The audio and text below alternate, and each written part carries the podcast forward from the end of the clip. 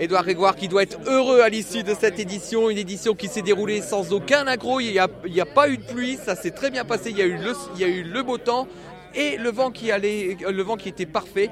Là ce soir, condition idéale pour les Masters de Feu.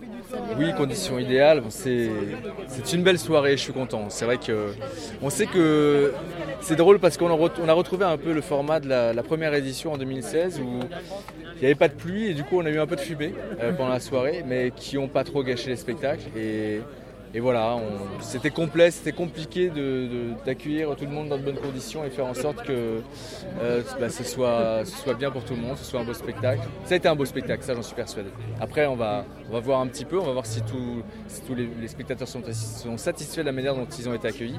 Mais en tout cas, on est très content d'avoir accueilli autant de monde. Et donc on peut le, le signaler, ça repart dès l'an prochain, en 2020, avec une nouvelle session de Masters d'argent. Euh, qui vont nous emmener jusqu'en 2022 et la grande finale en 2023. C'est ça, exactement. La grande finale en 2023 et on verra l'année prochaine quels sont les pays qui vont réussir à se qualifier pour, euh, pour participer. Et puis avec la nouveauté euh, de l'année prochaine qui va être le prix du mhm. jeune concepteur.